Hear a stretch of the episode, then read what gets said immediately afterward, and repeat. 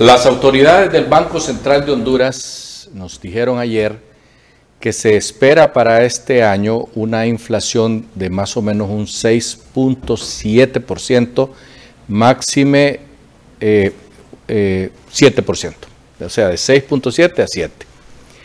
¿Qué quiere decir esto? Quiere decir que las autoridades que llevan chequeado cómo se va eh, reportando la subida de los precios, ya detectaron desde ahorita que este asunto del petróleo nos va a ocasionar una subida, fíjese bien, del 4 al 7%. Ah, no es mucho, 3%, sí es, es bastante.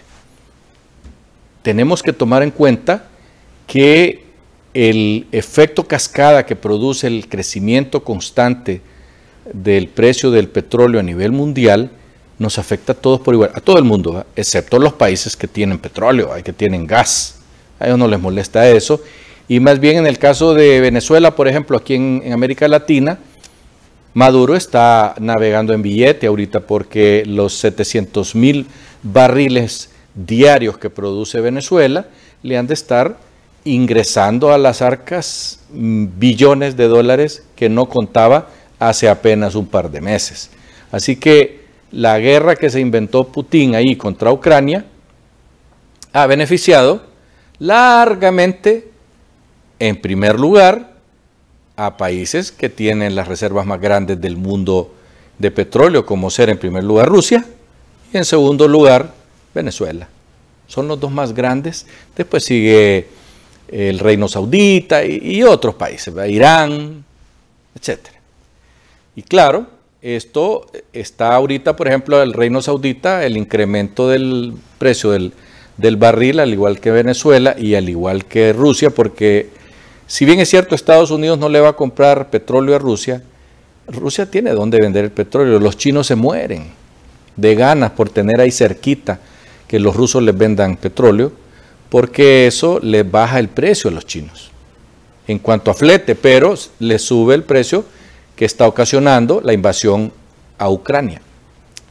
Para Honduras eso significa, como ya les dije, el crecimiento y el efecto cascada en todos los precios, porque el flete se incrementa, los costos de movilización se incrementan, la luz eléctrica se incrementa, los precios de los productos de la canasta básica, todos se incrementan porque se mueven para aquí y para allá en camiones y eso sube el valor del flete.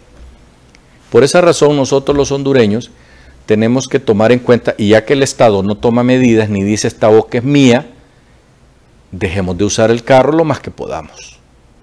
Utilicemos, si es posible, el servicio público, que lamentablemente con esos extorsionistas ir en bus hay que ir sin el celular, sin el reloj, sin pisto, solo el, flete, solo el pago que hace uno ahí al bus, porque si no, corre riesgo de perderlo todo en esos constantes asaltos que hay en las, en las unidades interurbanas y urbanas. En cuanto al precio de los productos derivados del trigo, ya la semana que viene van a subir esos precios. Y esta semana subieron también. Y si no, usted fíjese que las semitas cada día van más chiquitas y el pan blanco cada día más reducido, porque si no le eh, suben el precio, le bajan la calidad o le bajan el tamaño. Así que todo eso nos va a afectar y en nuestra opinión coincidimos con el FOSDE en el sentido de que la inflación no va a ser del 7%, probablemente, probablemente lleguemos a 8% y un poquito más.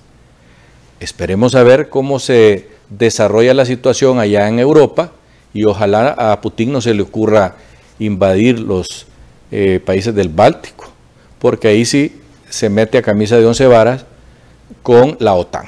Y eso traería una conflagración de consecuencias insospechadas para la humanidad. Hasta pronto.